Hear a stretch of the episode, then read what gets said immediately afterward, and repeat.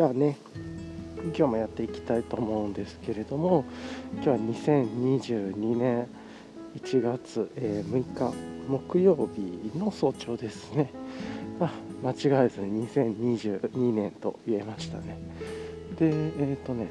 雲はちょっと,、えーと、だいぶね今日はもう曇り空というか空一面どんよりとしててちょっと肌寒いっていう感じです。風も少しだけあるかな。っていう感じなんですけれども今出てきたばっかりで気温がえっ、と10度ぐらいなんで、まあ、部屋ねちょっとあの少し、えーと、暖房みたいなのっていうのかなヒーターも入れてたんで、まあ、若干ちょっとこうあったかかったっていうのがあると思うのでここからね下がっていくと思います。おそらく今日太陽の光が入らないんで、まあ、結構寒くなっていくんじゃないかなとは思うんですけどね。はい、まあ、そんな感じでちょっとやっていきたいと思いますが。あなんかね、えーと、雪が降るとか降らないとかっていう話もちょっとあったんですけれどもそれもなく特に雪も積もったりとかなんか積もった形式降った形式っていうのも自分が住んでるエリアではないなっていう感じですね。はい。というようなねことを踏まえて今日もやっていこうと思います。あとはちょっとねまたあの昨日の実験で分かったんですけどやっぱりね車の音もまあま入ってたんでこのマイクでも。なんで、えーと、車の入るエリアにちょっと来るんで一旦ちょっとねやめてという感じで、えー、一回止めてねまた続きからまずはレイヤリングの話からしていきたいなと思います。はいではでは。はいじゃあねあのー、車の、えーと、エリアも消えて、まあ、通り過ぎたんでじゃあちょっとねまた始めていきたいんですけれども今日のねレイヤリングで言うと,、えーと、今日はね昨日に比べて変えたところって1つだけですかね。えっ、ー、とね変えたのファニーパックですね。あの昨日はエキノックスの周りと大きめのファニーパックつけてたんですけれども今日はあの Hyperlite Mountain Gear のベルサバーサーに久しぶりに戻しましたね。まあのファニーパック自体ねずっとちょっと最近使ってなくてえー、っとお散歩の時でもねパランテの V2 背負ってあのショルダーハーネスにアクションカメラつけててアクションカメラの練習とかやってたからっていうのがあるんですけれどもまあ、大体なんとなく分かってきたんでもう散歩の時はね、まあ、たまにやるかもですけれども今は、えー、っとアクションカメラの練習はまあ1回ぐらいで、えー、っとまあ後でやっといたらよかったなってなりそうな気もしますが。っていうので、えー、っとファニーパックに最近また戻してで昨日はねエキノックスのここ最近エキノックスの大きなあのファニーパックしてたんですけどもうそもそもねちょっと寒いとかも分かってるんで 手袋も分厚めのものとかをねっていうかまあ手袋によるっていう感じなんでしょうね。今日はあの昨日と同じで Axesquin さんの指出るグローブあのミトンタイプなんですけどミトンを開けると,、えーと、中指と人差し指が、えーとこう 指が出ててで親指もね指の、えーと、フリップを外すと親指出せるっていう感じなんででちょっと少しあったかめの何て言うんですかねこう若干メンブレン加工がしてそうなフリースか生地というかフリースっていうのかソフトフリースっていうのかなこういうのちゃんとよく見ておかないとですね。で手のところはフリップがあってっていう感じなんですけど、まあ、これをねえっ、ー、と着ながらあの行ってるんでまあ手袋の脱ぎ着とかねすることもないしっていう感じなんでそうするとファニーパックの中の荷物がえっと、もうほぼ2つだけ、えっと、クノックの水筒ですね、水700、900入るけど、自分は大体700ぐらいな。かな、入れてるのと、あとは、えー、っと、念のためのアルコール、で消毒用のね、アルコールを入れてる30、30ミリか50ミリぐらいのスプレーボトルを入れてるっていうだけなんで、これだとね、大きなファニーパックいらないんで、なんでファイ、じゃあ今日は Hyperlite Mountain Gear、まあ、よく使ってる、使ってた、えー、っと、このファニーパックに戻そうかっていうことでこれにしてます。はい。っていう感じですね。であとはねもうほんといつもと同じレイヤリングでえー、っとまあね根巻きとしても使っているトップのベースレイヤーが、えー、とメリノサーマルのフーディータイプですね。メリノサーマルかパーカっていうやつですけれども、えーと、ウール51%とポリエステル49%のホールガーメント形式っていうあのいわゆるこうつなぎ目のないというかあの継ぎ目のない、えーとえー、製法ででこれでね伸びて、えーと、汗もよく吸ってっていう感じで、まあ、ものすごいいいですねこれっていうところで。これ気に入って使っているっていうのとあとはえー、っ とでね自分はパーカータイプの方が何かとちょっと便利かなと思ってパーカーにしてるっていう感じですけどクルーネックタイプもあります。もうねお風呂上がったらこれ最初に一番上に来てっていう感じでえー、っと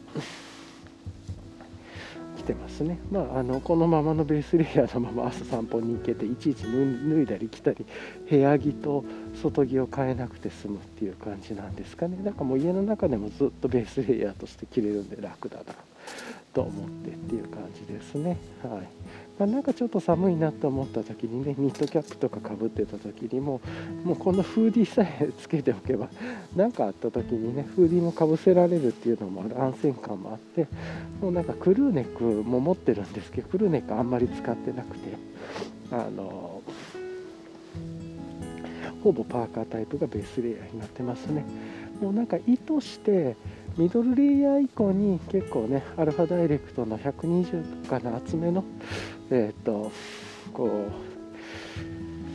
アクティブインサレーションミドルレイヤーとして着るとかだったらクルーネックの方がいいなと思うんですけれどもあんまり自分はそういう着方はしてないんであのこうやって前からねなんか大きそうなバイクが通るのでちょっと音入ると思います。珍しいですね。この道ほぼ車が通らない通り抜けのできない道なんですけれども住人の方なのか 迷って入った方なのか分かんないですけど、はい、っていうところがありますね。っていうところとあとはあれですね、えーと、その上からは大和道さんの、えーと、アルファベストですね。あのさっき出たポーラテックアルファダイレクトを使ったベスト形式です。ただ、今の気温で言うと、今何度ぐらいなんだろう。3.8度。まあ大体ね、5度ぐらいを超えてきたら下の着方にもよるんでしょうけどベストじゃなくてちょっと半袖ぐらいまでねあるようなレイヤーとか長袖の方がちょっといいのかなとも思ったりもしてます。はい、ちょっとねこれ以上なんかマイナス近くとかになってくると若干こう二の腕あたりがベストとかの組み合わせで安心してるとちょっと寒い時もあっちょっとアイドリングしてる車もいるのでえーと、若干ちょっと音が入ってるかなとは思いますがご容赦ください。でその上からここいつもまあねあの迷うというか多分なんか多分ここじゃないんだろうなってアルファベストとこの次ねメリノシャツ着てるんですけどあのシャツタイプのね大和道さんの着てるんですけどメリノシャツとアルファベスト着て、まあ、ここまでぐらいでちょうどいいレイヤリングなんでけれどもその上にね自分は風よけの守りとしてエンライテンエクイプメントの、えーと、ウィンカッパーフィールドウィンドシャツを着てます、わずか 340g ぐらいのねあの ウィンドシェルなんですけど、まあ、これが超優秀で、まあ、SSSSQR、SSSSR ぐらいのアイテムというか、かなり使い勝手がいいというか、いつでも使えるね、アイテムなんですけど、若干こうするとね、あのウィンドシェル合わせると4枚になってるんで、なんかベストとこのメリノシャツを合わせて、1枚にしてっていう合計3枚ぐらいでレイヤーするのが美しいだろうなと思いますね。はい、っていう感じで、まあ、あとあの細かく言うとウィンドシェルもパーカーついてるんでフーディーついてるんであのフーディーが二重問題もあったりはしますね。まあでもそこはそんな気にならないかなって別にとは思いますが、は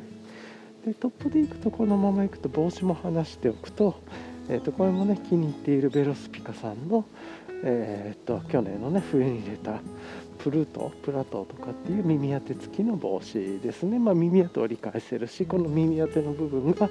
イエティナさんの肝を使ったてっていう感じで、まあ、だいぶ気に入ってますね。この帽子去年買って冬に買ってすごく気に入ってよかったなって思ってる。11月末か12月に発売したんですけどこれはすごいですね。あのなんかちょっと寒そうかなとかって言ったらもうふっと勝手に手が伸びてしまってるって帽子ねいっぱいいろいろあってっていう感じなんですけどやっぱりあのつば付きなんで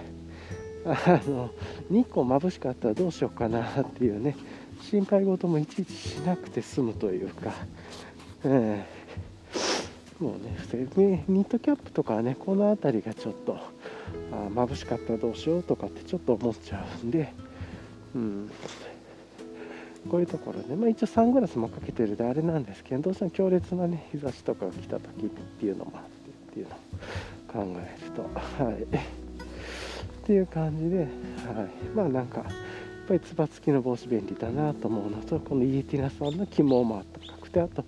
つけ心地とかねかぶり心地がすごくいいんです。がこれポッドキャスト伝えにくいんですけれども、まあ、柔らかい素材でものすごいいいという感じなんでなかなかこの自分の体験としてはすごくおすすめの帽子ですと、はい、じゃあね今ねちょっとあのいつもの猫がいるポイントに来てるんですけど多分ね最初ねいつも不思議なことに行きはいないんですよね。猫大体たま今までで1回2回ぐらいですかねこの配信やってて一気に猫いたの。あれなんかすげえレアなんですけどね今見てもやっぱりいないっすね。っていう感じで、まあ、ちょっと行きますがあのボトムはねえー、誰です？下にねタイツ履いていてもこれもずっとあのいつも履いてますがあのいつも履いてるって着替えてます。あの何枚も持ってるっていう感じなんですけれどもあのレギンス、レギンスというかタイツっていうのかな？あのポーラテックアルファダイレクトを使った、えーと、タイツです。でこれがね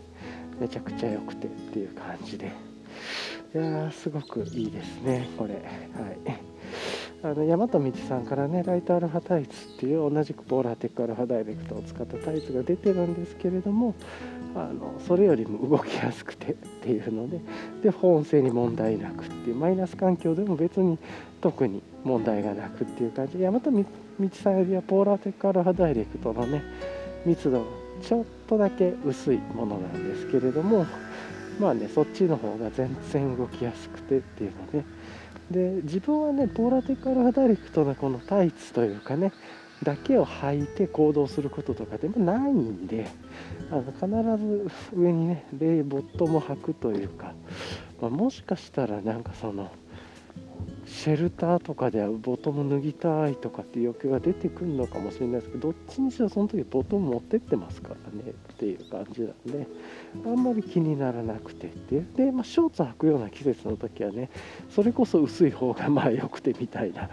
ていうのもあったりすると思うので動きやすくてあの一応マイナスぐらいまでは全然問題がないんで自分はこっちの方が超バランスがいいなと思って使ってるっていう感じ。で上はねいつも通り DW 大和道さんの DW5 ポケットパンツを使ってます。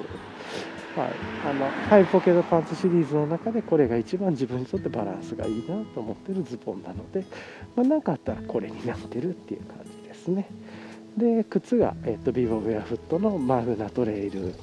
ですね。マグナトレイル FG って言ってもいいのかな今。はい。っていうのででこれは、えっと、理由は今寒くなってきていて靴下二重履き部屋でしていてその二重履きの暑さに 対応するために自分がマグナトレイル FG の靴だマグナトレイル FG だけ靴底抜いといたんで、ね、あのハイカアトリエブルーボトルさんのハイカーズソックスストライプかなっていうやつとメリノの靴下と旅みたいなとあとは YETINA さんのねあったかめの靴下を履いて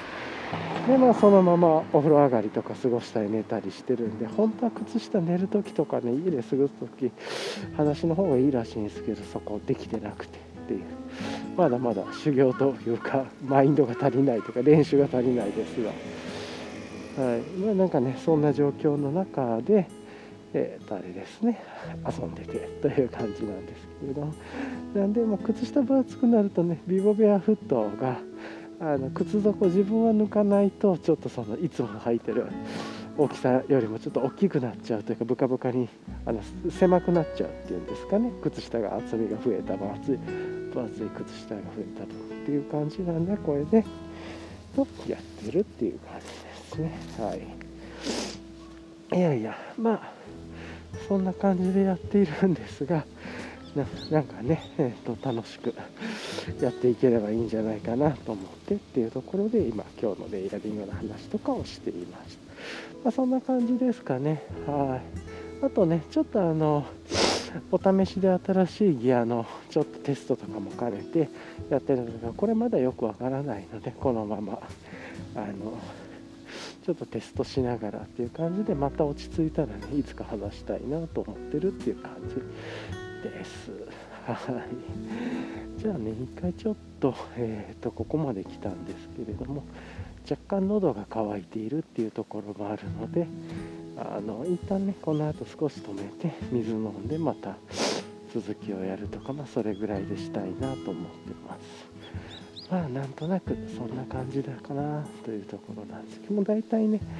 あの今のレイヤリングも落ち着いてきたというかなんかね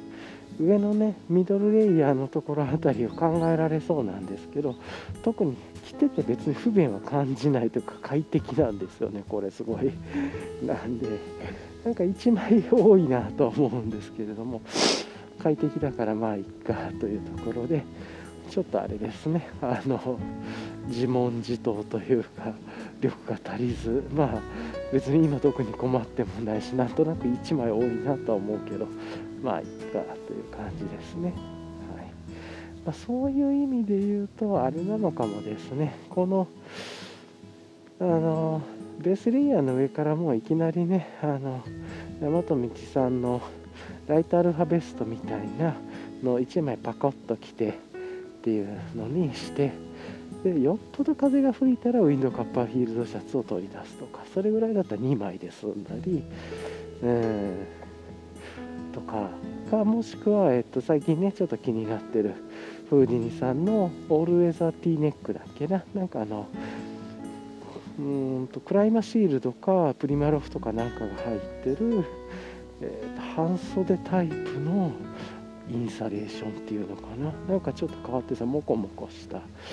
若干こう少し中圧での 何て言うんだろう撥水加工をしてそうなやつなんですけれどもそれを着てっていう感じでいいのかなと。まあなんかねこの辺りをちょっといろいろ試してみないとですけれども。はい。まあ、自分のね美的問題というか感覚問題でただなんか1枚多いなと思ってるだけなんでここ特にあの気にしなくてもというか、まあ、ぶっちゃけで言うと全然すごく歩いてていつも快適だなと思ってるんで着心地としては最高なんですね。マイナス行った時にちょっと肩というか二の腕が寒いかなぐらいですかねちょっと寒く感じる時があるかなとか、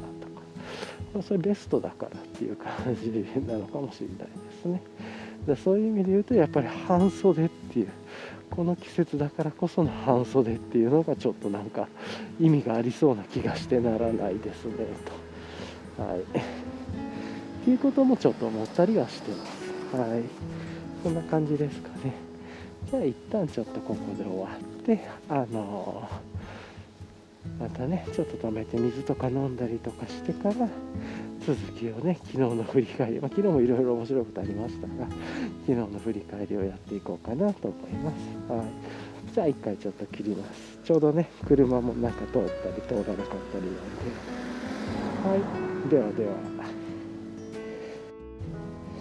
はいじゃあねまた続きをやっていきたいなと思うんですけど若干ね車のいるエリアもちょうどたまたま離れてっていうことでやってたんでまあちょうどいい感じかなという感じなんですけどいや昨日ねえー、っと、ま、昨日の振り返り をちょっとやろうと思うんですけど昨日はあのー、まあえっと、自分にとっては2022年のまあ最初の、ね、お仕事始める日っていう感じだったっていうところでまあまああのあの 新年という形で、ま気持ちを改めてっていうのかな、まあ、自分は結構こうやってルーティンでね繰り返したことが多いのでそんなになんかバシッと気合を入れてとかっていうわけじゃないんですけれども、まあ、新年で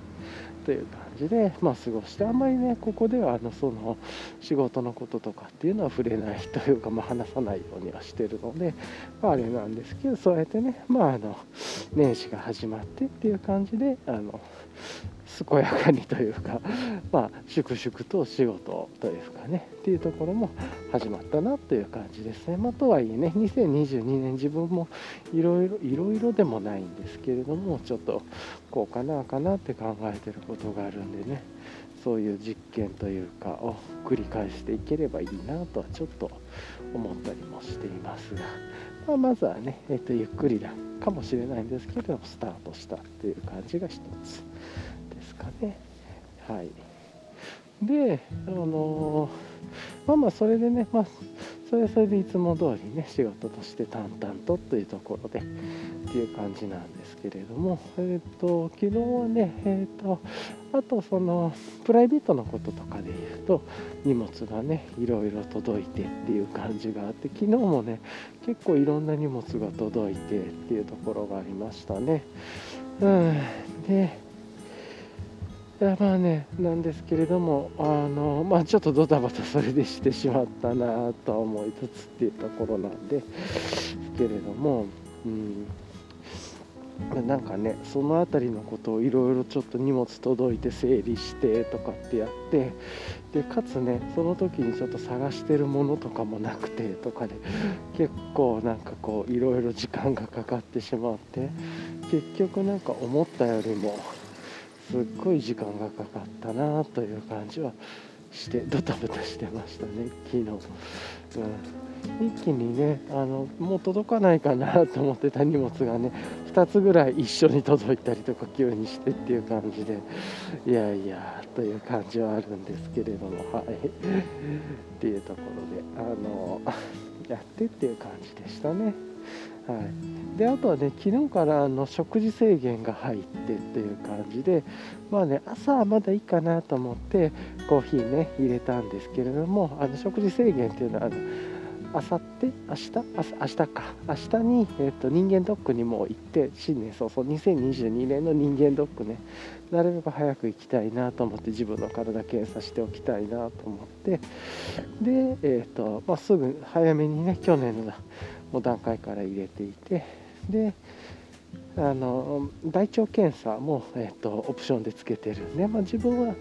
えーと、選択系のところで言うと胃カメラをやっていて、まあね、胃カメラしっかりやっておきたいっていうのがあるので胃カメラやっていてであとは大腸検査もしてっていうところですね。大腸というか腸の検査ですかね。で腸の検査する時ってお腹をきれいに腸のね中をきれいに最終的に検査の前にするんですけれどもその時にねなんか腸の中にいろいろ残らないようにあの食べ物の制限が入ってっていうところでなんかあの油物とかねなんか揚げ物とかは分かるんですけど、まあ、なるべく蒸し野菜とかがいいっていうね煮物とか煮たりだから蒸し野菜がいいっていう感じなんですけれど蒸すのがいいっていう感じなんですけどあの生野菜とかもダメでっていうところとかあとは大豆製大豆とか豆もやめてっていう感じなんで自分がね結構豆が好きだった。あとキノコとかトマトもダメだったりとかそなかなかねいろいろとなんかね食物繊維っていうんですかね。そのいわゆる普通で言うと食物繊維が多くて体にいいですよって呼ばれてるようなものがちょっとダメだったり。で逆にいつも食べてるもので全然 OK なのはブロッコリーですね。まあ蒸してというか茹でてという感じなんで、まあ、基本蒸し茹で料理推奨でっていう感じで始まったんでであとはもちろんお酒も控えてであとスパイスとかもあんま良くなくてっていうのでなんかね辛いものとかも刺激のあるものもダメでっていう感じだったんで、まあ、いろんなちょっと制約があって、まあ、一応ね病院から送られてくるキットの中にそういう何て言うんですか問診票とかの中にこういうものは食べてよくてこういうものは食べちゃダメっていう野菜類で食べていいもの食べちゃダメなのっていうのがあって例えば里芋とかは良かったりとかしてっていう感じで昨日はね若干そういうお料理を食べたりとかしててっていうのと今日もねそんな感じになるっていうことなんでまあゆっくりなんですけれども、えー、っと今日もねそういう食事をして過ごそうと思います。はい、まあねそんな感じなんでえー、っと昨日のね食事制限っていうのもまあ入ってっていうところであちょっと公園の池が少し今までより分厚そうな氷が張ってる感じも見えますね。ちょっと遠くで今見えてもうちょっとしたら近づきます。なんでまあ今日も食事制限がそのままね適用してっていう感じなんでまあ早く明日になって明日ね検査してっていうところであのー 終わってっていう感じをしたいなと思います。なんかきのこトマト豆が食べられないのが自分はちょっと辛いなというかなんかいつも食べててね美味しく食べてるんであとオートミールとかもね避けてたりドライフルーツとかもね避けてて昨日フルーツでとバナナは食べたのかなとかっていう感じ。で結構ねなんかいわゆるこう繊維がたっぷり入ってそうなものっていうのがねダメで里芋とかあのバナナみたいなのはちょっと OK みたいなところもあってて完全にねあの食事の量まで制限されてるわけじゃないかいいですがやっぱり氷もちょっと大きめかな。池全体が張ってて。でもまあまあそこまで。あでもちょっと薄いかな。こっちの奥の方がなんか分厚いところがあったりするみたいだけれども。そんな感じですね。っていうところで。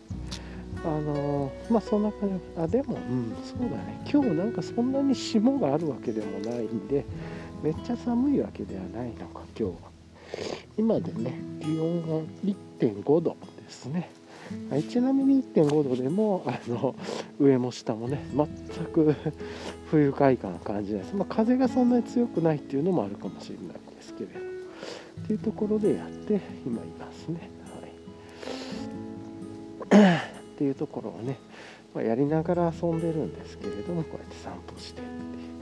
いう。昨日そういう食事制限昨日と今日がね食事制限で、まあ、もちろんねお酒も飲まない飲,、ま、飲んではダメなんでお酒も飲んでなくてっていう。ただ気持ちいいっすね。お酒いつもずっと飲んでたら飲まなくて。でやっぱり習慣なんだなと思います、まあ、飲みたいなといえばそれは飲みたいですけれどもね。あの美味しいクラフトビールとかがまたその味を飲みたいなとは思うんですけれども、えー、まあでもやっぱりお酒飲まなくてこうやって体リフレッシュする。ただなんか食事がいつもとね制限が違うから変な感じなんですけれども。うん。そっか繊維はダメなんだっていうね感じなんで、まあ、やってるんですけれども、うん、っていうところで思ってでまあ、自分昨日もね話してたんですけど第1週目に人間ドック入れてそれ早くやった方がいいって思ってたんですけど結構お正月とかねイレギュラーな食べ物食べちゃうんで、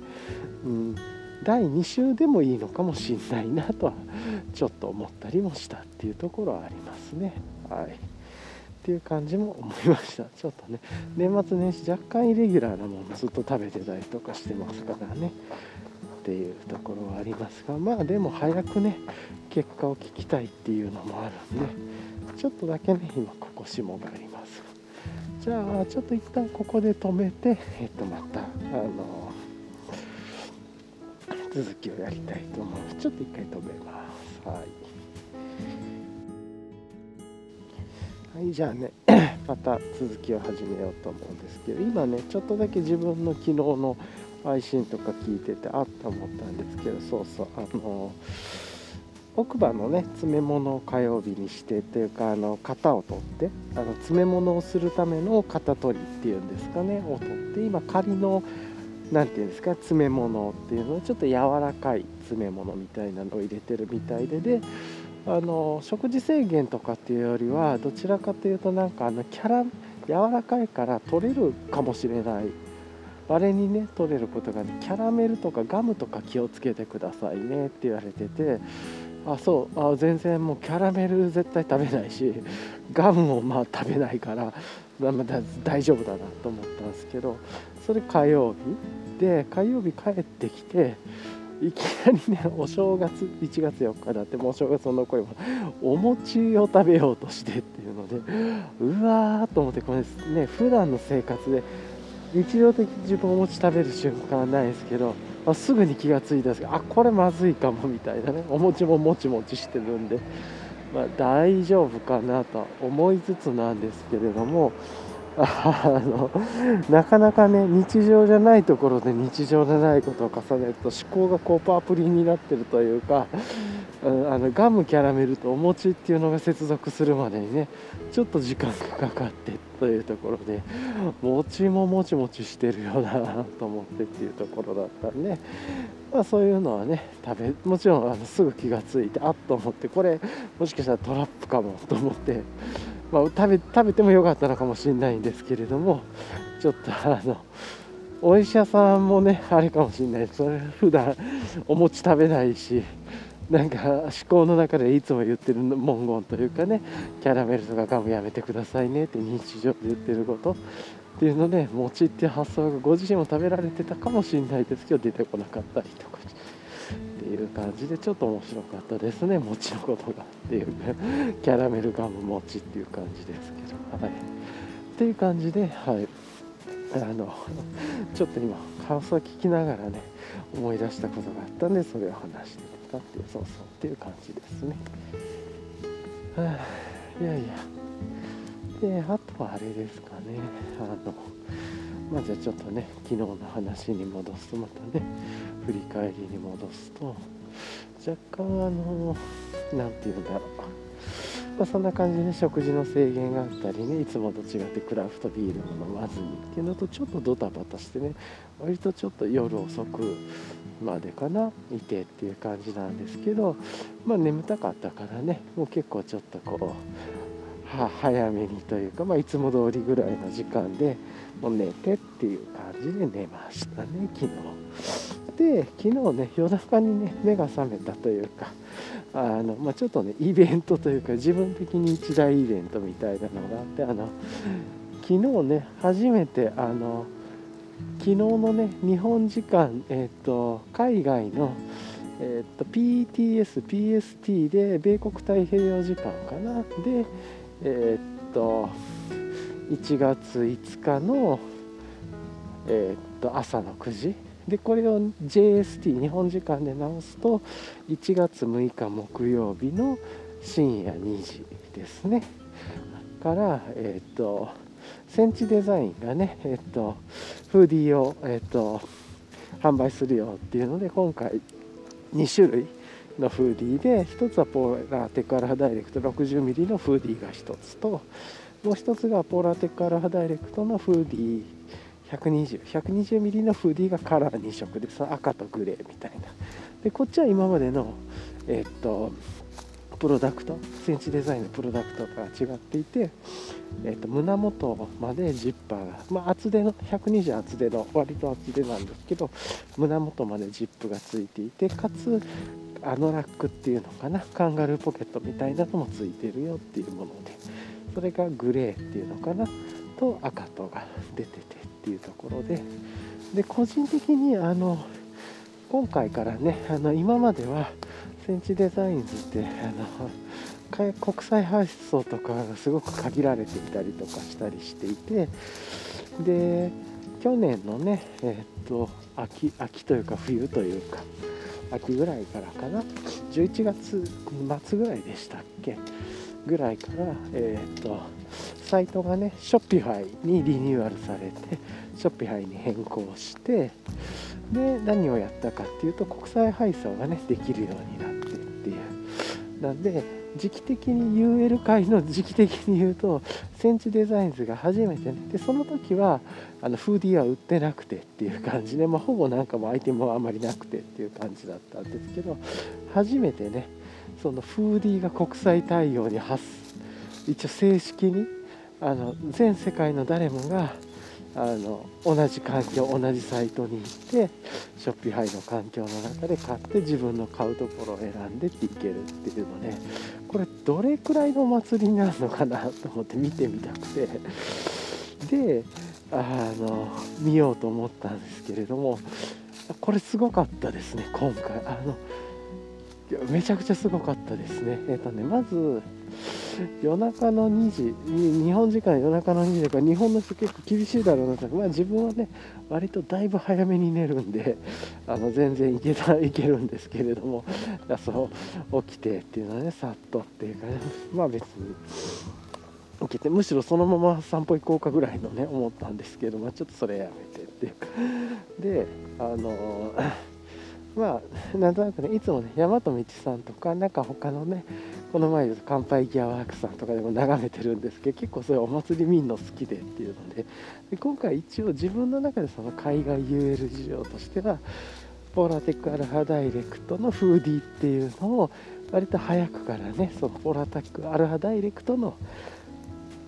あのウェアっていうのがいいんじゃないって提案してっていうのでそれがね徐々に徐々にどんどん広まっていっててっていうまあ一応なんかある意味、まあ、もしかしたら全然僕が知らないところでもっといられるのかもしれないですけどそのパイオニア的なというかポラティックアラファダイレクトオンリーの服だというかね。あのねそういう意味で言うと、まあ、ももっとねいろいろあったりとかウェアにつけたりとかいっぱいありますけど、まあ、一応ねそういう感じで言うとっていうのでで徐々にねインスタグラムでは始まってっていうのがありますがえー、っとねまず、えっと、日本の深夜2時ちょっきりに始まってなくて、えー、えっとね、あれですねあの、ちょい早かったですね。自分はリロードして見てたんですけれども、こういう自動リロードみたいなのをね、見ながらバーッと見てたんですけど、深夜の2時のちょい前に始まってましたね。なんで、うん、これなんか僕のうちの時計がずれてたのかわかんない。けどいや多分あのそうじゃなくてだと思いますが完全に時刻合わせてる。ででえっ、とね多分1分か2分前ぐらいにオープンしたのかな。ででざーっと見てたんですけれども、えー、とまず最初にその ZIP の120の要は赤色のええー、と思ったんですけど赤色のこれね裏でどんだけストックが用意それぞれされてるかこっちではちょっとあの見れる設定にはなってなかったんでたまにあるんですけどあと何個あるかっていうのもショッピファイであるんですけどなくてっていうので。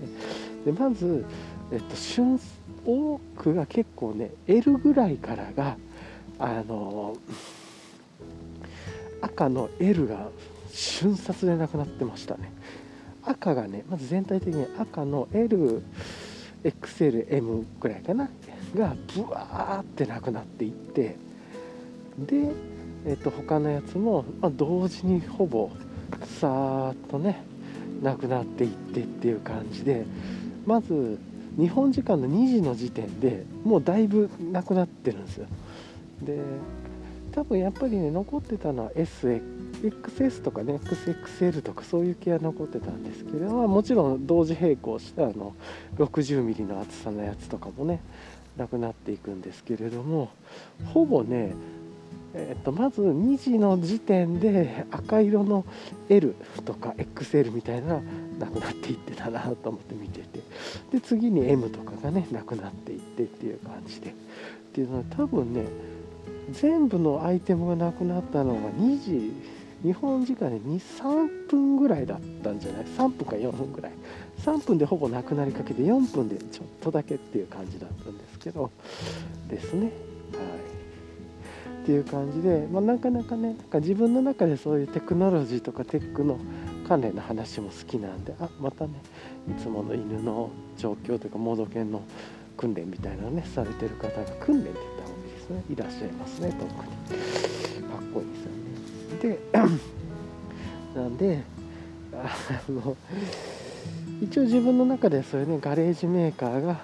あの Shopify ってプラットフォームを使うこととあとはロジスティクスのね力を使ってで自分のものづくりの力でこれが組み合わさることによってっていうのとあと彼らがずっと提案していたフーディーっていうメインのアイテム。でプラス今回ね新しい試みとしてのそのジップがついたりポケットがついたものっていうのもドロップされて結構しかも渋い。真っ赤、ま、赤と白のポイントがあるものとグレーと白そのジップモデルあって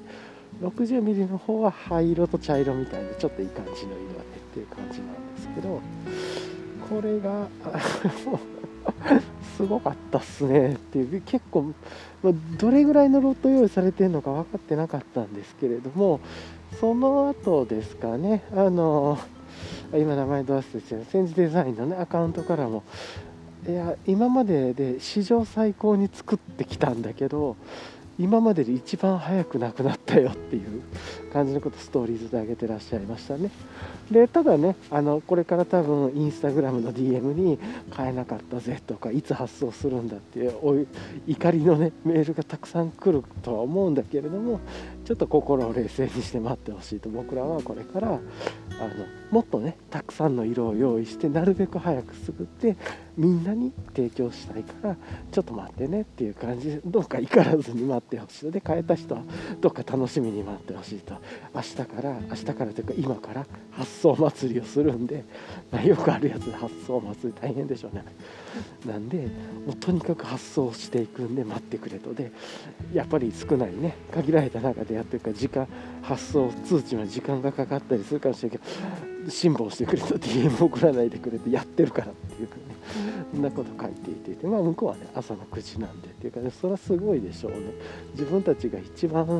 のロットを作って数を用意してっていうのが史上最速で売れるぐらいのね勢いで全部がなくなったって。あのたまにあるんですよね XXL とかなんかねが置いてあるっていうのがあるんですけど全部瞬殺っていうのでさすがにすごかったっすね見てて。結構このお祭り感は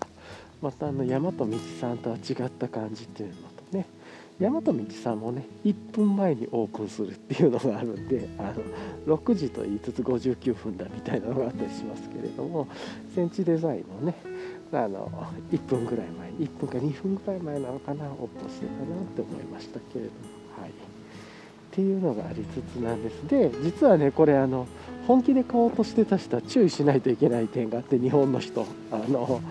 今回からねサイズがね変わってるんですよねセンチデザイン。でもちろん気が付いている人もいるかもしれないんですけれどもあのよくねあのセンチデザインの着てる人とかでもあのインスタグラムとかでよく見かけますけれどもあの買ったんだけれども海外サイズだと思って1つ下げたらめちゃくちゃピチピチになってちっちゃかったみたいな結構動かすの辛いみたいなね。っていうのがあってまずこれはあの一つはポーラーテックアルファダイレクトって生地の素材でそんなに伸びるものじゃないんで伸び率でいうと10%とかね。あの、まあ、ちょっと密度によるんですけれどもなんでその密度に合わせて考えるとちょっとねその重くそピチピチっていうかちっちゃくても伸びて体にフィットするっていうようなものではなくてっていうのもあるんであの 60mm ぐらいになるとねまだ余裕はありますけれども。っていう感じなんででプラス海外サイズだと思って買ってみた。まあねかつあのなんていうなかなか買えなくて抽選販売であったりとか先行販売であったりなんかその極小ロットが出てしかもそれが国際配送してないから1回ねあの海外経由で買ってとかいろいろあるんですけれどもそれでもロットもそんな少ないしすぐなくなるしクリック祭りもねでなかなかその状態では難しくてサイズもっていうのがあって。でサイズがね一応だから言ってみたら日本の M があの 向こうの M センチデザインズの M, M か MS の間ぐらいっていうのかな、え ML の間ぐらいっていうのかな？えー、っとえ L が、え、っと M と L の間ぐらいっていうかねちょっとねタイトな作りというかそれはどっちかっつったらサイズは日本ベースなんだけれども生地の関係でちょっとプラスタイトに感じるっていうのがあってワンサイズ下げなくていいししかもタイトだしっていうか生地の関係でっていうのがあるんですね。なんだけど今回ねサイズ変えてるんですよ。あのサイズ表記と認識を、えっと、いわゆる海外サイズに変わったって言えばいいんですかね。だからあのちょっとこう正確にね前のサイズ表と比較して自分も見たわけじゃないんですけれども。なんでいわゆるえっと M が彼ら、えっと、海外の M が日本の L でえー、と海外の L 日本の L が海外の XL でみたいなちょっとね正確にねいろんな服のメーカーとかとあれがあるんだけど、まあ、ワンサイズ大体こう変わるじゃないですかぐらいの緩い認識であのこれ正確に別に測ってるわけでもないんであれのに戻っちゃってるんで今までえっ、と例えば M サイズの人がえっ、とえー、どう言ったらいいんだ？M サイ普段じゃあまあ M サイズを着ている人が S に変わるってするとああの M サイズの人がちょっとちっちゃい S を買うとか、まあ、L サイズぐらいの人は1サイズ変えて M を買って失敗しましたと。だから自分は、え、っと次から買う時はえ、っと今回ね初めて国際配送とかも対応されてるんで前の失敗をベースに1個上げないでは上げなくて下げなくていいんだって思って買うと次でかいのが来るっていうね。だから あのこれ今回トラップなんだろうなと思ってるんですけれども今までの経験の知識を持ってる人が逆にちょっと失敗するかもって分かんないですけどね、まあ、それでもあの結構タイトめの服なピチッなあのね伸びが悪くないんでちょっと大きくてもちょうどいいぐらいだと思うんですけど狭いよりはいいと思うんですけど着れないよりは。ですけどまああのあんまりねブカブカのを着ててもっていうのもあるんでけれども一応ねそのサイズ感が今回から変わってるっていうのがあって結構ねあのインスタグラムとかでもねあの実は海外の方からも公式に、えっと、質問とかがコメントであったりとかしてこれまでとこれまでサイズ同じかって俺買ったんだけどなんかやけにちっちゃかったんだいつも着るサイズと同じサイズ買うのにお前んとこのだけやけにちっちゃいんだがこれ普通なのサイズ変わんねえの？みたいな。これだって言ってそしたらねいや今回から変えるからちょっと新しくサイズチャートリニューアルしてるから見てくれみたいなね。でも一応ねインスタグラムでもだいぶ前の投稿でもねそのえー、っと秋ぐらいかな。にサイズチャート変えるよっていういろいろいつもありがとうね。ちょっと待っててね。また新しいアイテムドロップするからっていうと今回を機にちょっとずっと言われてたサイズチャート変えるからっていうのでって言われてたんですけど多分国内人がねすごくあのフーディーをね手に入れられてる人ってショッピングハイとか対応する前だったんで普通のボタンからこういう海外発送を選べるような状況じゃない状況で皆さん手に入れてらっしゃる何らかの方法でっていうところで苦労してめっちゃ時間かけて手に入れてで届いたらサイズがちっちゃすぎるっていうしかもねサイズを潤沢に変えるようなあの速度で置いてなくてって秒速でなくなっていくっていうのがその経験をもとにワンサイズ上げようと思ってワンサイズ上げようとしたら2サイズ上がるみたいなねまあイメージというか、えーと、ワンサイズ上げて自分のぴったりにしようと思ったらワンサイズだって1個でかくなっちゃうみたいなねだから前失敗したサイズでそのまま買う方がいいぐらいなのかもしれないんですけどまあどっちにしろ試着もできないんでね正確にはその着心地感とかは分かんなかったりしますがっていうかネットでね買うっていうのなんだけれどもはい。まあねえー、っと、まあ、そんなことがありつつなんですけどそういうので見て本当に夜中のね、まあ、向こうで言った朝ですけれどもあの瞬殺じゃなくなっててすごいなって思ってたんですけどまあねあの買えなかった人というかまああのあんまり別に夜中に貼ってる人とかね いなくて多分朝ぐらいにあ新しいの出たんだ見てみようって見たら全部ソールドアウトになってるっていう感じかなと思うんですけどそれ実はあの今回ちょっとねそういうお祭り的な個人的に、ね、そのショッピファイのテクノロジーが組み合わさるとどこまでこういうガレージブランドがどうなんだろうとかっていうのも気になってて見てたらいやすごかったっすね。本当に数分でしたね。まあロットどんぐらい用意されてるのか分かんなかったんですけど一応あのストーリーズでねその時に大体こんな感じで用意してるよっていう棚のね写真とかが上がってて赤いフーディーとグレーのフーディー？あのフーディーじゃないやつは書いてなかったですけどもそれでやってたんでいやーすごかったっすねこれ。はい。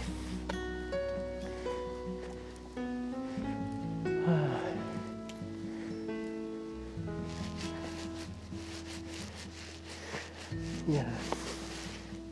まあそんなことをね思いながらあの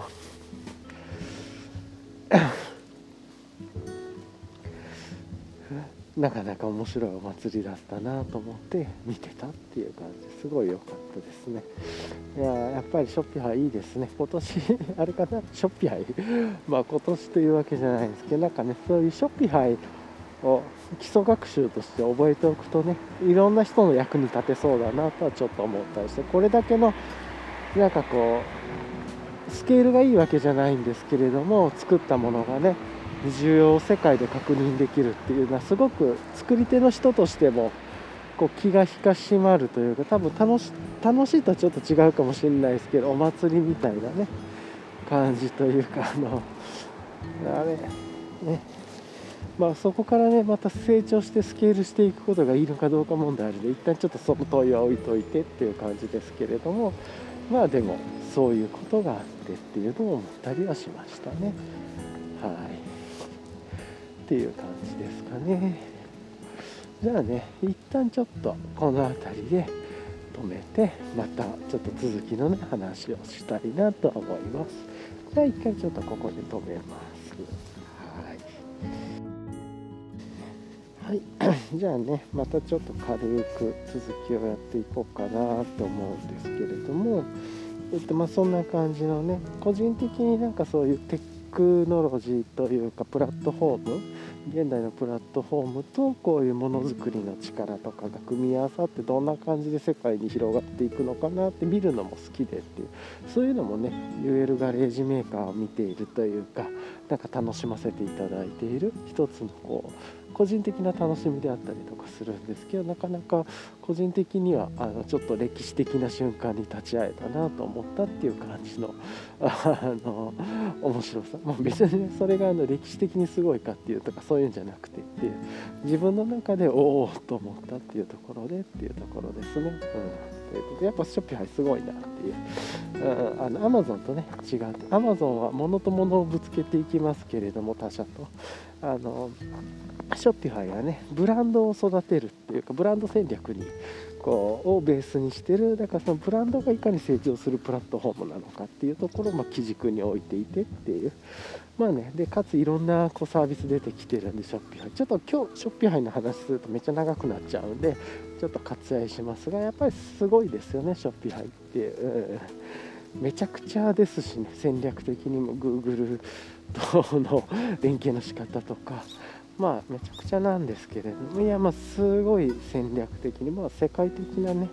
一つのプラットフォームとしてっていうところになっていていやすごいなとは思いますね、はい、ちょっとショッピファイとか、えーと、彼らのね、戦略の話とかについてはちょっと長くなるのと自分の趣旨とは違うんでちょっと割愛してっていう感じに今日はします。はい、でじゃあね直近の予定というか、まあ、まずねそんな感じで寝てで寝てゆっくり寝て、まあ、またね早朝に起きて少しだけ仮眠してっていう感じですかね。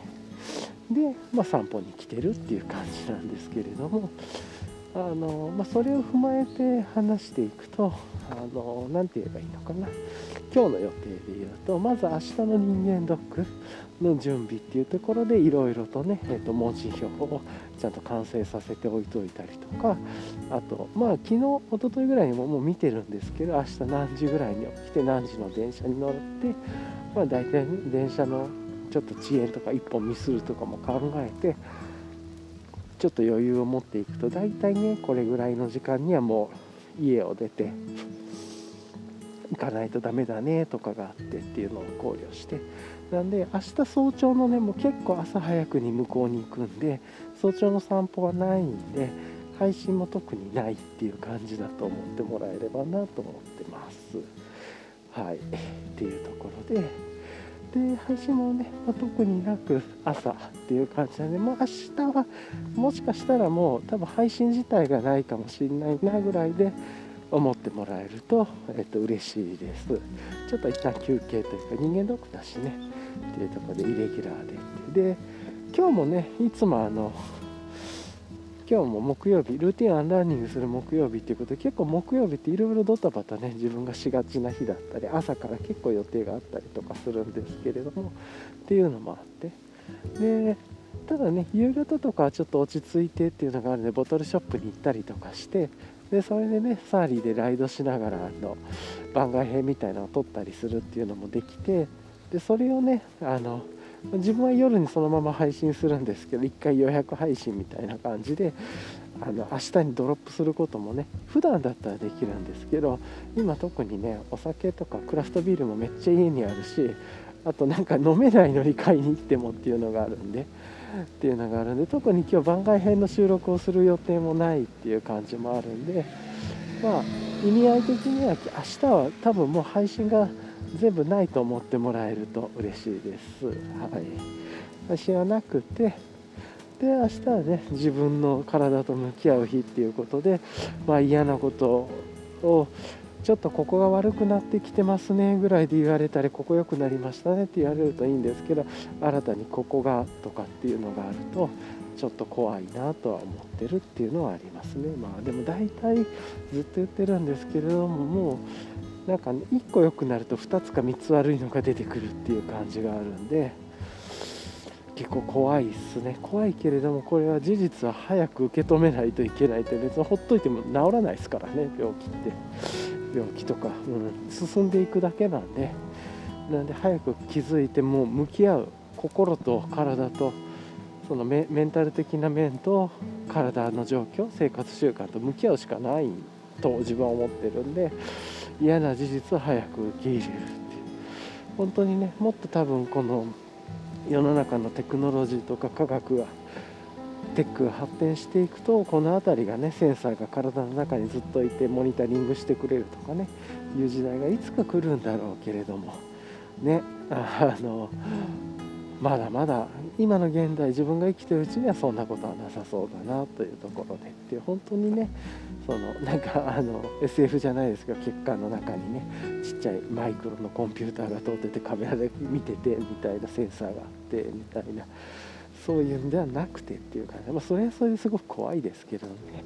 っていうあのプラットフォームの支配体の中を支配するプラットフォーマーが出てくるとかいろいろ倫理観の問題とかいっぱい出てくるしまた、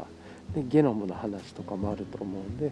全然ちょっと倫理観とかテックとかプラットフォーマーが変わるだろうなと思うんですけれども。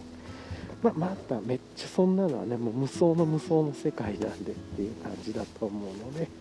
はい。っていうところをちょっと思ったりしちょっとね近くで喋ってる人たちがいるんでちょっと声が入るかもしれないですね。はい。っていう感じなんですけれども、まあ、今のね ちょっと無双な話は置いといてっていう感じで、まあ、人間ドック行くんであのでね今日も番外編撮ったりするっていう感じもないし番外編もね別に朝に出したりし予約配信とかしたりしないんでまああのあれですね明日は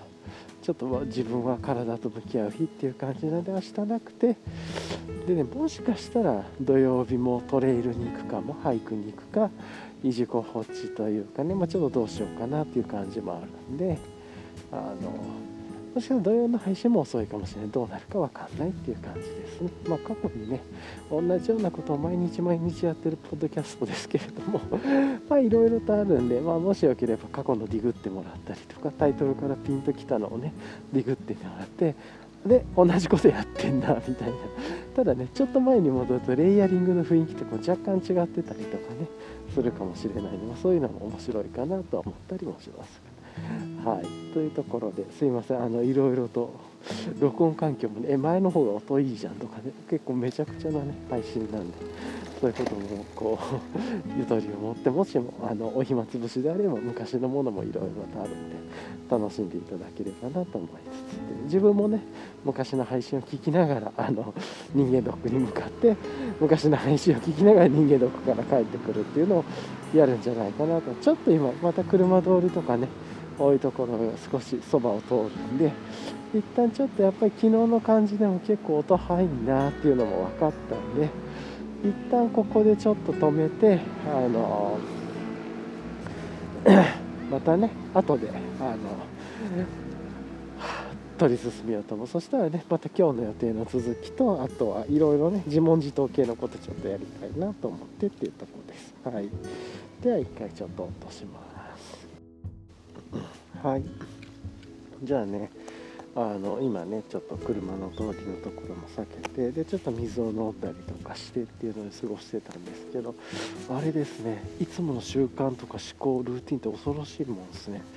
今日この木曜日ってねちょっとさっきも話したみたいに朝がちょっとねドタバタしたりとか結構朝早めからねこうちょっとマイクの位置が変かった朝早めからあの予定もいっぱいあったりとかするんでですね。で、まあ、だからちょっとコーヒー早めに入れようかなとかって木曜日の習慣があったりするんですけれどもあの恐ろしいですね。もう完全に今日ずっとポッドキャストの話しながらコーヒーを入れてとかなんかねそんなことを脳の中では考えてたんですけどアホですよね。あの食事制限の話してたのといやコーヒーダメでっていうので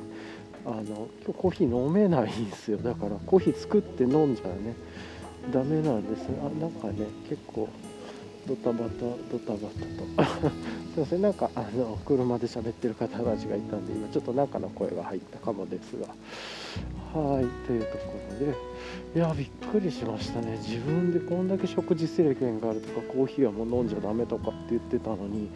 頭の脳の中がねあのかえってコーヒー作るビジョンがあってちょっと早く作った方がいいなとかってなんか矛盾した思考。もう本当にその生活というかルーティンとか以上のことも普段自然にやる流れになってるとか散歩から帰ったら、まあ、手を洗ってとかねそういうことやってでお湯をね、えー、っとあの自分はフェローのスタック EKG っていうのかな？あの電子ケトルっていうのに入れてお湯89度でセットするんですけど89度でセットして豆を 何飲もうか考えてこれにしてでちょっとね多めに入れてみたいな。で酸素落ちたボトルに入れてゆっくり飲むだからあのちょっと人とコミュニケーションしてゆっくりした気分で今日最初は過ごそうかなとかなんかねこんな無双してるんだけれども。あびっくりですね。あのそれ今日はできないですからって。自分に向けてだけれども。アホだなと超思いましたよ。っていうところがありつつなんですけれども。いやいや自分がねアホでちょっとびっくりしちゃったっていう感じかと思います。はい。っていうね、はい、ところで。いやー、なかなかね、すっごいびっくりしてというところありますが、またね、またまたなんかね、えっ、ー、と、まあ、そんなこと思いつつなんですけれども今日ねいろいろとそんな予定がね結構詰まってるところもあったりあと荷物がいろいろ届いたりとかもするんで、まあ、荷物受け取って 荷物なんか今日申し訳ないなと思うんですけど1回で荷物まとめられなくてちょっと何発かいろいろ来たりとかしてできるだけね同じ配送会社さんの連絡が来たらまとめるようにはしてるんですけれどそれでもいろんな会社さんから来るなっていう感じもあったりして。っていう感じなんですけれどもいやね、であとはさっきも言ってた通り明日人間ドックの問診を書いたりそのいろんなね採取の採取をすることをやったりとかしてっていうのと食事制限を守ってで今日はね早めに寝てっていうのまあ早めに寝てって言ってもいつも通りなんですけれども寝て、まあ、しっかりと。で電車がねあのもうねやっぱ新年っていうのもあるんであれかもしんないですけれども結構電車も混んでそうなんでねちょっと早めに行きつつなんだけど結構満員電車なんだろうなと思ってね。自分が電車に乗る生活はねもう今ほぼしてないんでやってもねその移住候補地に行くとかトレイルに行くっていう感じでちょっと非日常と接続しながら行くっていう感じなんで満員電車っていう感じでもなかったりするんですけれどもね。でまたトレイルと違ってねめっちゃ早くに行っても病院の開始の時間と合わないからっていうのでねこの辺りすごい難しくてっていうところは思うんですけれど。はい。っていうことをま考えながら明日行きたいなと思ってます、はあ、今日ねちょっとウェアが1個届くかもしれないんでそれが届いたら本当はね今日試したかったんですけど1日ずれてっていう感じで明日のその病院に行く時に試すのかでもイレギュラーで試すのあれなんだけどなと思って。でまあ多分明日はそういう人間ドックをね早朝からも出かけていってほぼ1日でしょうね。多分大腸の検査とか。今ね猫ちゃんのポイントに戻ってきたんですけれども猫ちゃんは今日はいないですね。一応ね天気がすごい曇りの日で寒くてっていうのがあるんでそういうのと関係があるのかな。結構いつもね日向ぼっこをしてるようなイメージ。今ね1.9度ですね。湿度51%猫ちゃんいないですね今日は。残念。昨日はね珍しく。昨日とか最近は黒茶系のミックスの猫がいなくて。お腹とか鼻先のところまでが白でその上は灰色のねグレーの綺麗な色のミックスの猫がいてっていう感じなんですけど猫ちゃんがいて今日はいなくてっていう感じですね。はい。まあまあそんなことがありつつですけれどもあの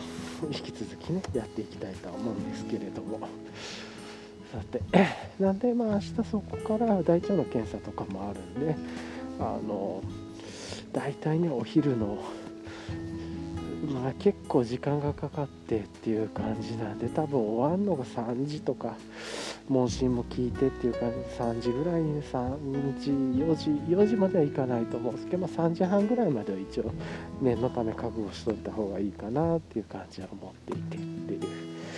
ところですかね。でまあそこから帰ってなんでまあどっか寄れ寄ろうかなという気ももうないんで、まあ、もしかしたらボトルショップ1個行くか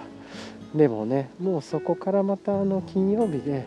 帰宅のねラッシュとも関わりそうなんでもさっと帰った方が良さそうかなっていう感じもしますね。なんかあまりどっかによって人が多い中の電車帰るのも嫌なんでなるべくねちょっと人が空いてるような時間帯で帰ってっていうのもやりたいっていうのもあるんで。いやいやまあまあそんなこと思いつつなんですけれどもちゃんとね人間ドックも受けてっていうことであとはめっちゃ悪いことやれなきゃいいんだけどなと思いつつ未来が分かんないからねしょうがないですけど、まあ、ただ先のこととかね何言ってもしょうがないんでもうそれは事実として監査を受け入れる監査結果を受け入れるということをねやるしかないなと思ってます。はい。っていう感じですね。じゃあねちょっとあのいつもと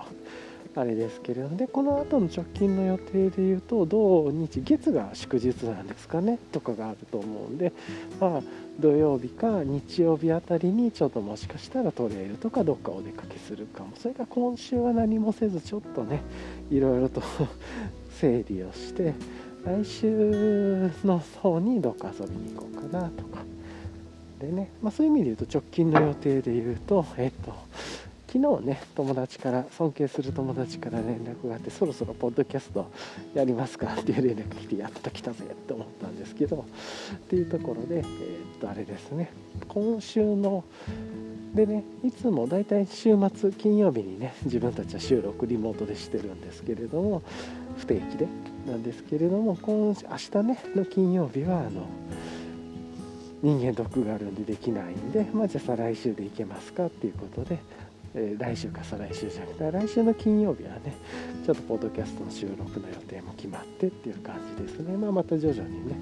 あの別の番組で配信していくっていうのがあるんですけどっていう感じですけど。まあそんな感じでその後は10、ね、その再来週の火曜日は歯の詰め物がうまくいけばできてっていう感じです。ね若干ねその今日の夜中のセンチデザインズで起きた時若干奥歯の底が若干じわっと痛かった感じがしてちょっとビビりましたけどこれ神経までいってんのかなとか、まあ、一応ねそこがすごく大事なポイントみたいでっていう感じで言ってなければいいなとは思いつつなんです。言ってた神経をね抜く切るっていうのがあるらしいんでそれめっちゃ痛いらしいんで。痛くなくはするとは言ってくださって結構怖いなと自分耐えれるかなとだけど詰め物してね中で虫歯があったら終わりですからね。とも思ってちょっといろいろとこう思うことはあります。はい。っていう感じですかね。でじゃあ、えーと、自問自答の話をしたいんですけど自問自答っていうかね今年これいいなって思ったことがあったんですよ。あの何かっていうと昨日ねさっと思いついて昨日の最後のポッドキャストの配信でまだあの大和道さんの年間スケジュールまだ今年分が出てなくて、えっと1月の来週の11日とかですかねに出るオールウェザーコートの発売日が出てるだけでその後の年間予定って出てないですねみたいな話とあそういえば年間予定が出たっていつでしたっけ？みたいな確かなんか冬には出てたような気がしてたんだけどもしかしたら春ぐらいから出たのかなとかちょっと記憶が曖昧なんですけれども、まあ、今ね見ると大和道さんの年間製品スケジュールの発売日予定とかっていうのを見ると4月から書いていてって2021年のっていうのがあるんですけれどもよくよく考えるとこれ結構ね自分はすごく好きで活用していてというかこんな製品が出るんだとか年初の最初の方からね例えばあの結構聞いたことのないプロダクトオールウェザー系とか、えーと、UL ミトンとかなんかそういうアルファベストとか出てたような気がするんですけど結構要はちょっとねその中でも発売日がずれたりとかいろいろ順番が前後したり日が変わったりっていうのがありましたが基本的にどのアイテムをどの時点でリリースするかって告知をこう誰でも見れる形で出されていてっていうのででそれが結構便利だったんですよねっていう。で昨日もそんな話をしててあこれ便利で自然に使ってるんだけど普通すごいことだよなこれと。1年間のスケジュールがおおよそ決まっててこの日にこれをやってって見えてるところで発売日がここですよってやってるだけなんだから見えないところでは裏でめっちゃいろいろ組んでるはずなんですよ。でもおおよそほぼおおよその製品がそのリリース通りリリースされてましたからねオンラインショップとか店舗販売含め。構これすごいことだなと思って。でちょそんなにね自分は大和道さんのこと詳しいわけじゃないんですけど彼らは彼ら裏でね、えっと、 Notion であの情報管理していたりされていたりとかしていてっていうのもあって。でだからそういうのとその配送スケジュールとかスケジュールの組み方とかも含めてなんですけどその年間スケジュールを宣言して公開するっていうのは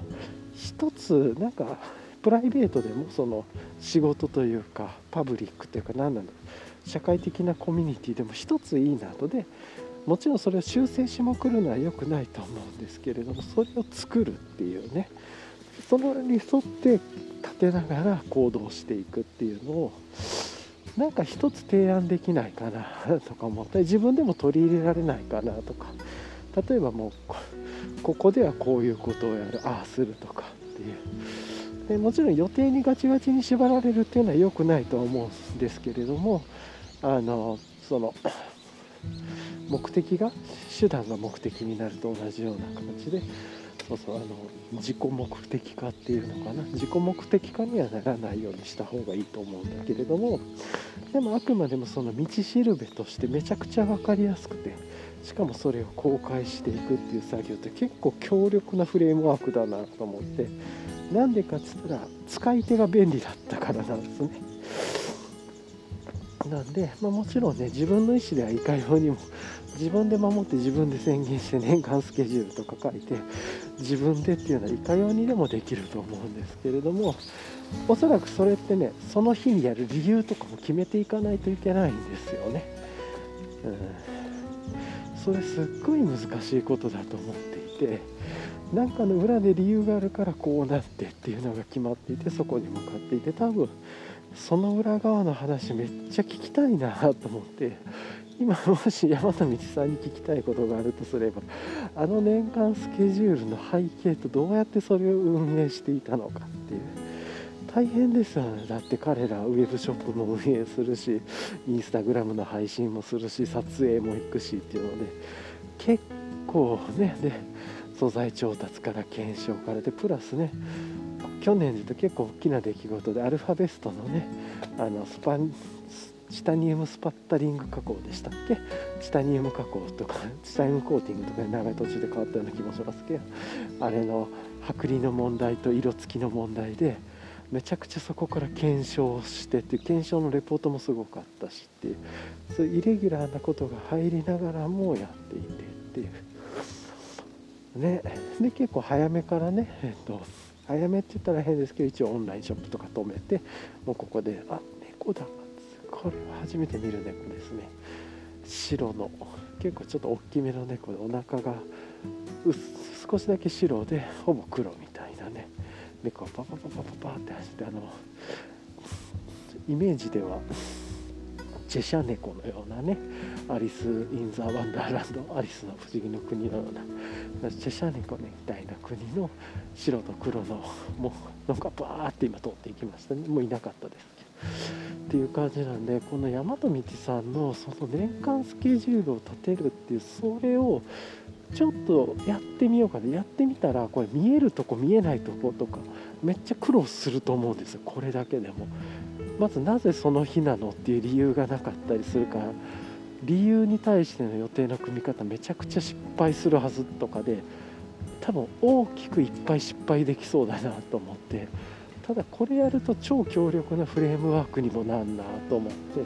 ていうのとなんか誰かと会話する時も具体的に話せそう。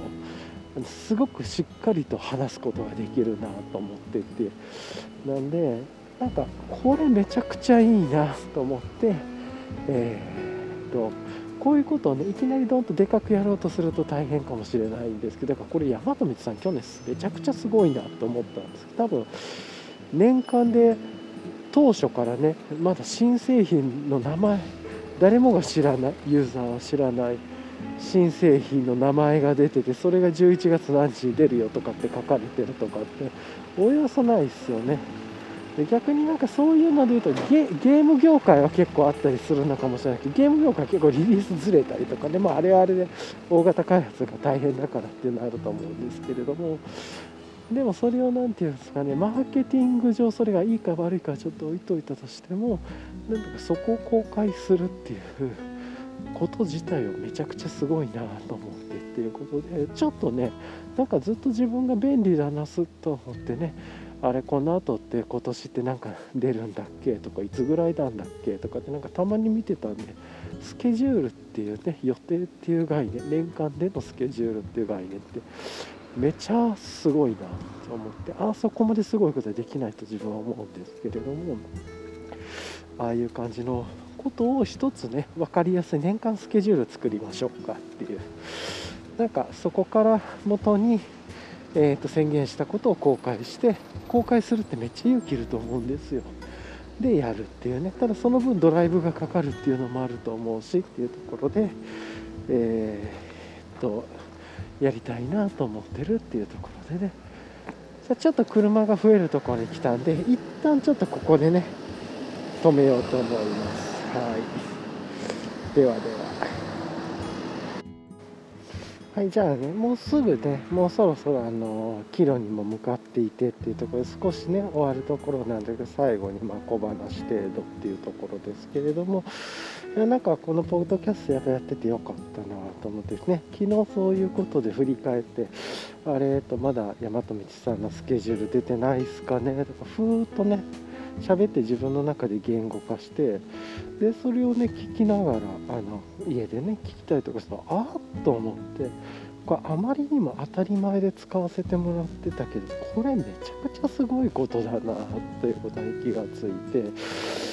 これなんか自分はね失敗前提で OK っていう完璧主義ではないっていうところがあるんでそこで失敗して気づいたことを言語化したり自分でね内省してえっ、と考えたこと自分の言葉で内省してでそれを他者と共有して、まあ、他者だったり自分と共有してでそこでまた対話が生まれてとか、まあ、自分のポッドキャストの場合対話が生まれてるわけじゃないけどまあでも自己との対話っていうのがあって自問自答したりなんかっていうのがあってこう合意形成していくというかコミュニケーションでいうとでこれすごく失敗もからの学びがめちゃくちゃでかそうだけれども明らかにスケジュールが決まってるっていうのは便利といえば便利だなと思って年間のスケジュールバーッと全部出せれるねなんかそのコミュニティとかその社会的な関わりってなかなかないんじゃないかなと。自分のプライベートでも難しいですよね。ここにはこの日をやるからこうしてってよっぽど組み立ててて。でも